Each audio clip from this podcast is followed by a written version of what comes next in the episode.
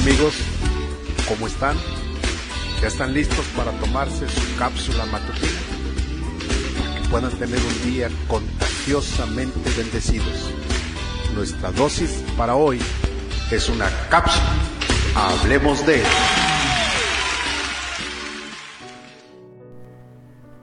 Pedir. Nuestra charla de hoy está basada en Primero de Reyes 18:24 en la traducción lenguaje actual.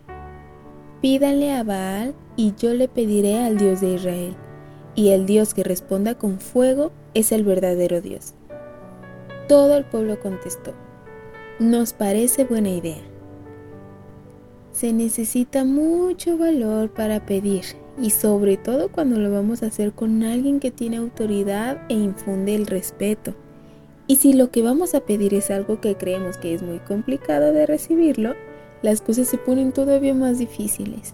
La Biblia nos enseña de hombres y mujeres que le pidieron a Dios y que Dios les contestó. Esto lo hace verse más fácil. Te voy a decir por qué. Porque a Dios le gusta ir a donde lo ponen en primer lugar y entonces Él manifiesta su poder cuando le pedimos que lo haga para darle la gloria a Él. El verso que lo tenemos como base de nuestra cápsula es parte de la historia del profeta Elías. Un día, el profeta Elías tuvo que mostrar valor y pedirle a Dios que descendiera fuego del cielo.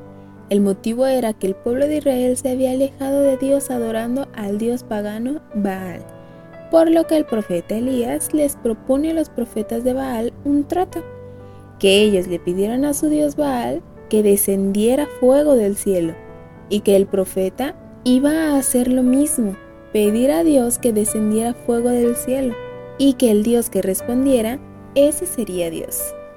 Todo el pueblo de Israel que estaba presenciando esto gritó a gran voz que era una buena idea. Ya no había manera de decir que no, por lo que Elías y los profetas de Baal debían pedir a su Dios respectivamente que descendiera fuego del cielo. Los profetas de Baal empezaron en primer lugar a pedir a su Dios. Pasaron horas, se cortaron sus cuerpos para que su Dios los escuchara, pero no pasó nada. Cuando llegó el turno del profeta Elías, pidió que echaran agua sobre el holocausto y después pidió en oración que cayera fuego. Una oración corta.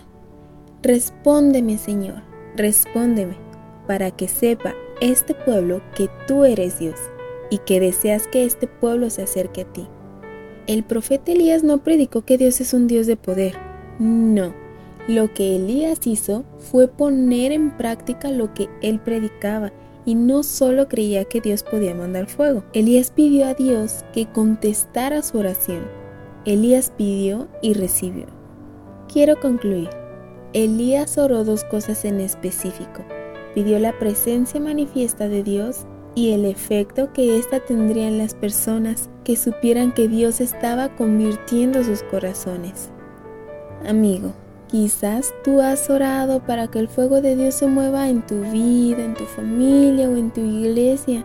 Y hablando de la iglesia, hasta quizás estás pensando en cambiarte de iglesia porque donde estás el fuego de Dios no se siente. Bueno, en realidad la frase que mencionan las personas es no siento que Dios se mueva en este lugar. El pastor ya no predica como antes y tal vez tenga razón. Pero esa no fue la actitud del profeta Elías. Ya casi todo el pueblo de Israel se había volcado a la idolatría adorando a un Dios hecho por los hombres. Elías oró a Dios que cayera fuego del cielo en el monte Carmelo. Dicho sea de paso, Carmelo significa huerto. Huerto es un lugar en donde se cultivan frutas y hortalizas. Tú debes estar en el monte Carmelo, es decir, en el huerto donde el fruto del Espíritu se manifiesta y no hay ley. Lo que necesitas es invitar a Dios, pedirle que Él se manifieste en tu vida primero, demuéstralo con tu testimonio y con tu confianza, es decir, con tu fe en que Él lo hará. Y yo te aseguro que la iglesia lo verá en tu vida y entonces creerá Mira, si tú lees la oración de Elías en los versos 36 y 37, nunca mencionó la palabra fuego, solo pidió contesta lo que te pido y muestra tu poder para que este pueblo conozca que tú eres Dios. Quiero orar contigo. Padre Celestial, Te doy gracias porque me enseñas que eres un Dios que estás dispuesto a contestar las oraciones que pedimos, que tu poder se haga manifiesto, para que sepa la gente que tú eres Dios, que tú eres el primer lugar. Nosotros nos hacemos a un lado y te damos toda la gloria y honra a ti, papá. Gracias en el nombre de Jesús. Amén. Recuerda, pedir para que la presencia de Dios se manifieste y para que la gente conozca al Dios verdadero.